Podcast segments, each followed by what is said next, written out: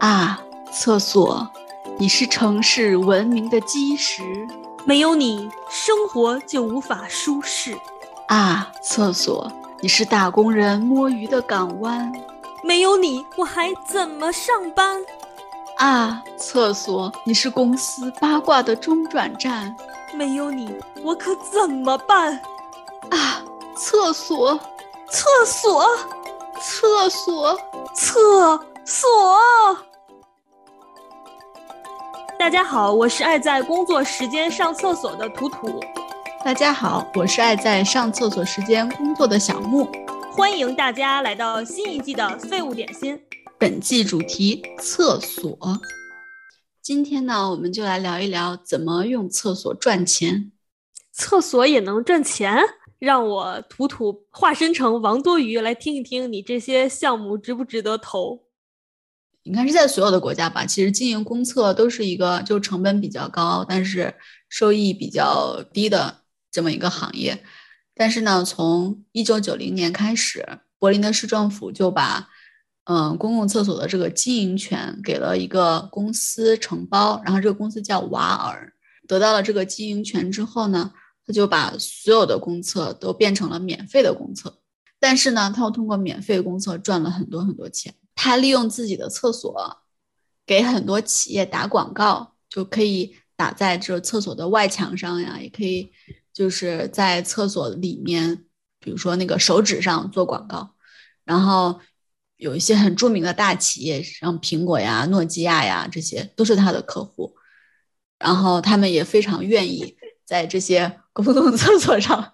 做广告，因为那不是普通的厕所，就是外墙都制作的十分精美，就和那些比如说城市的灯箱啊没有什么区别。但是灯箱就都很贵嘛，但是在厕所上、厕所墙体上做广告，就是还相对来说比较便宜，而且你确实能够有受众。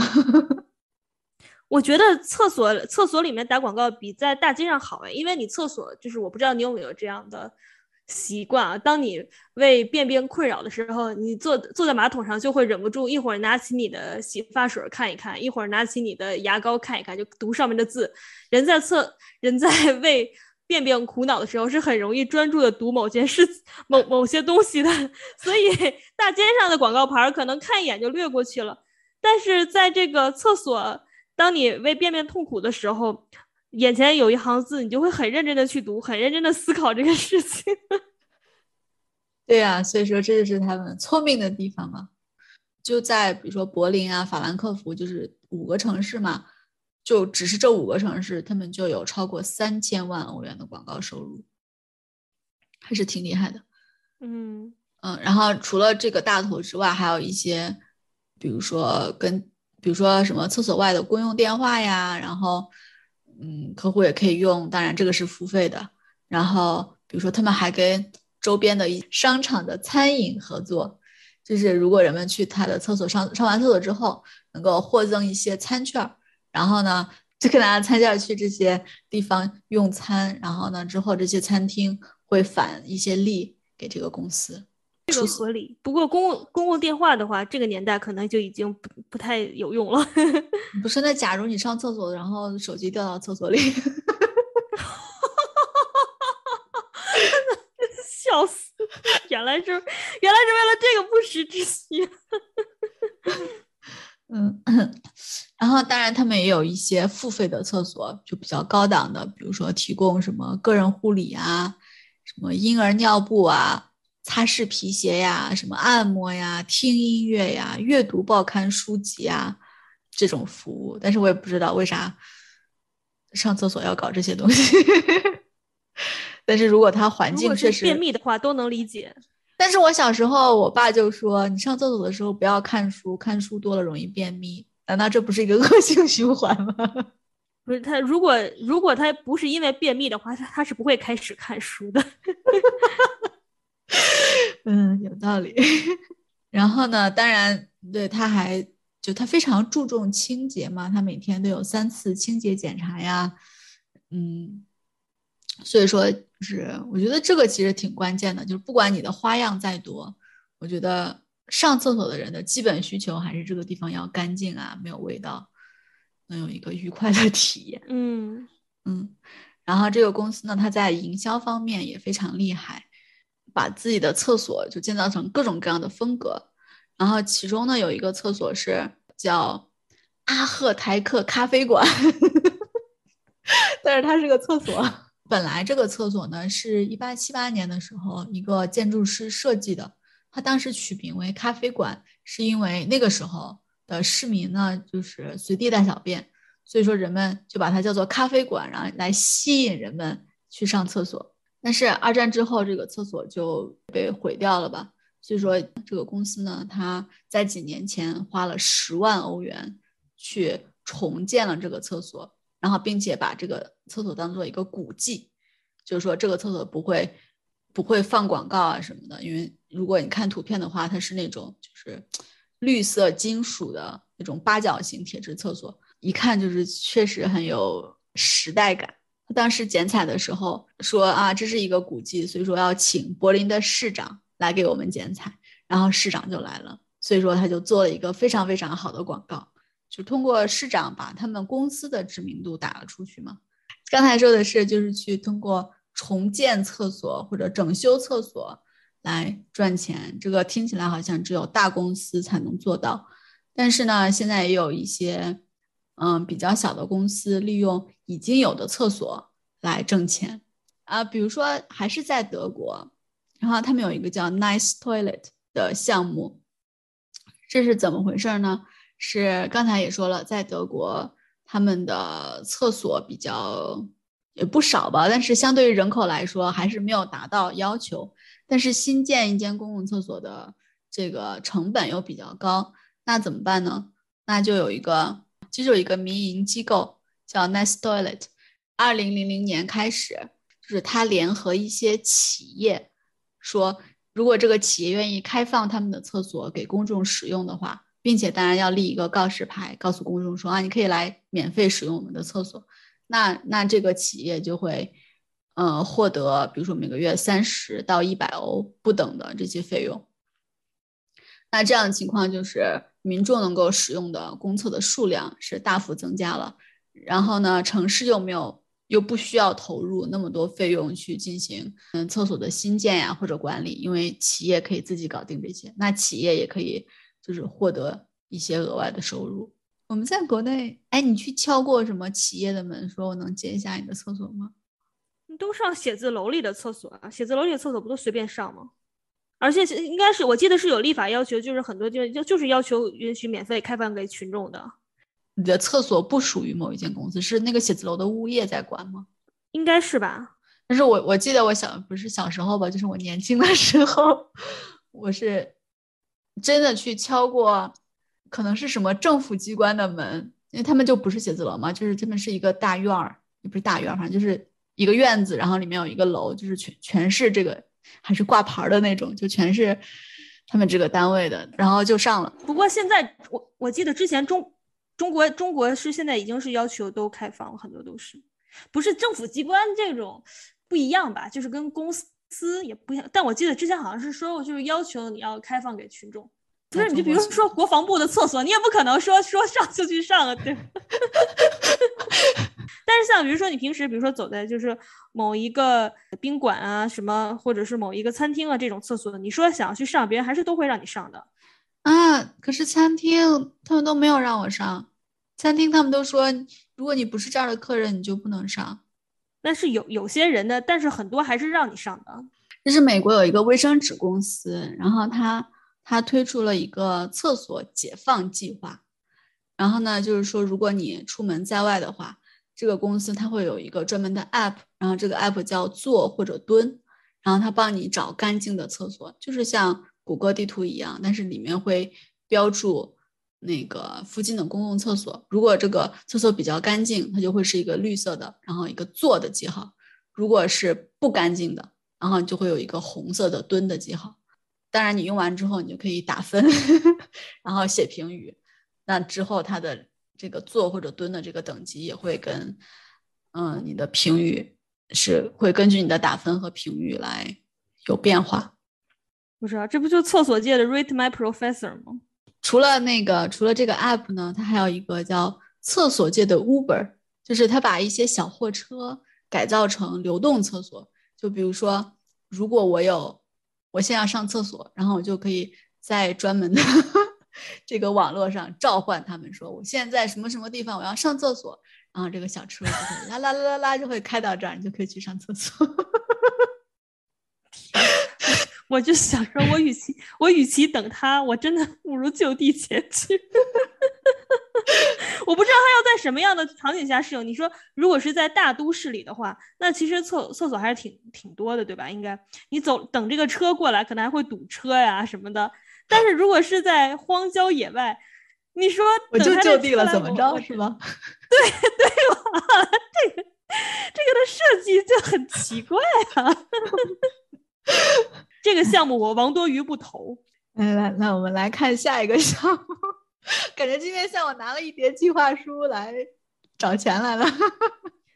然后还有一个呢是 Good to Go，是在旧金山的，也是。哎，你看它这个也是和一些什么便利店呀、餐饮店合作。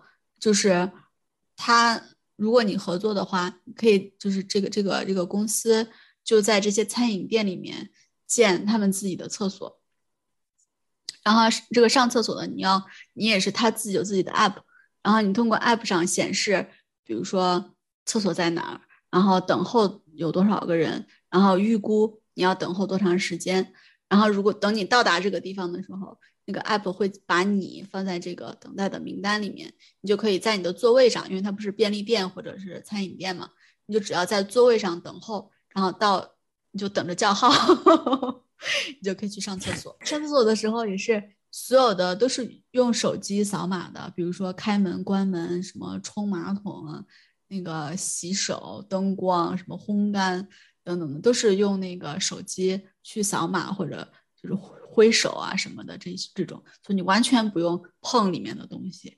这个就是让大家，尤其是在疫情期间，给大家一个卫生的。如厕环境，它开始是不收费的，然后呢，有就是不同的收费套餐，比如说你可以按天交费，一天三美元，或者是每三个月交五十美元的这种包月，这叫什么包季度的套餐。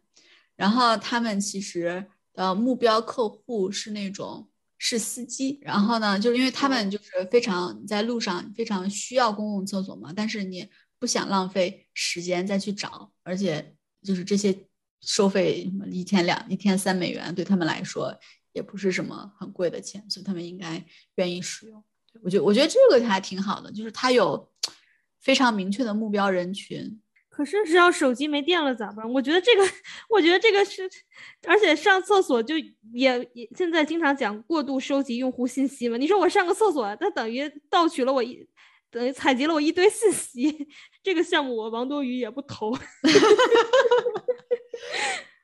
嗯，但是我觉得如果这个我是那个司机的话，我会很愿意用啊。因为如果比如说我是开长途车，或者比如说开 Uber 的话，那那我当然我当然要保我的手机。首先我手机肯定是要一直畅通的，要一直是有电的。就是说找厕所对你来说很难吗？你都已经那么熟悉路况了。对吧？我觉得找厕所对于这个司机来说应该不会这么难吧？我觉得就是他不想排队吧，就是节约时间，就可能不是难的那种，可能是节约时间的问题。你说你可以一边吃一边等厕所，然后你你可以精确的，不是不是也不是精确的吧？就是你可以比较有把握，我要等多长时间，那我在等的这个时间里可以去干点什么事情。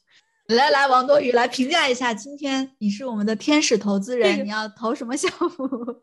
首先，最后这个花钱吧，花钱花钱来排给厕所排队，这个我就不会投。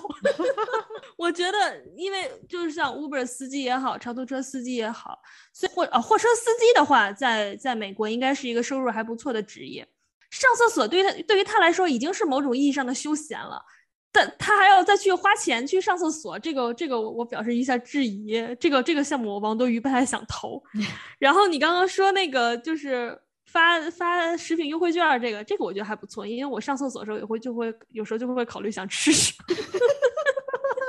然后你说那个德国那个把厕所就是呃，印很多广告，这个还这个感觉，不过这广告也没什么特殊的哈。我觉得他肯定是能盈利的，但是他但是他要想要吸引我的注意力的话，他需要拿出更为就是让我能看到具体赚多少钱的这个呃 presentation 啊，这个项目 这个项目待定。然后你说刚刚那个就是复建古迹厕所，这个就什么某某咖啡馆，这个这个我觉得还不错，这是个景点嘛，这已经是超出了厕所了。嗯，对，你知道吗？其实柏林现在有这种厕所游，这个还不错。这个这个柏柏林这个项目，我我我听起来还比较想投。美国这个这个项目，我实在是那个那个我王多鱼不投。那如果是你呢？如果现在比如说你要写一个跟厕所相关的策划书，要去拉投资，你会有什么样的主意呢？我想就做厕所的工业旅游吧。就刚刚你说那个厕所。厕所游还不错，但我可能会做更就是更叫什么呀？更深度一些的，就是从厕所到污水处理这一整个环节吧。还有参观城市的下水道，我觉得也不错。比比如说之前上回说那个罗马的下水道，对，工业工业旅游还挺有意思的。你想咋赚钱啊？我觉得之前你说的那个就是在厕所招聘的那个挺好的。你说，你说在厕所提供心理咨询怎么样？人有的时候特别难过的时候，就会很想在厕，就在在厕所里会很难过哭嘛。然后这个时候忽然间，你他捕捉到有人哭声，就说你怎么了？请问你需要心心理咨询吗？吓人，我觉得有点害怕。要纸吗？天哪！你要红纸还是绿纸？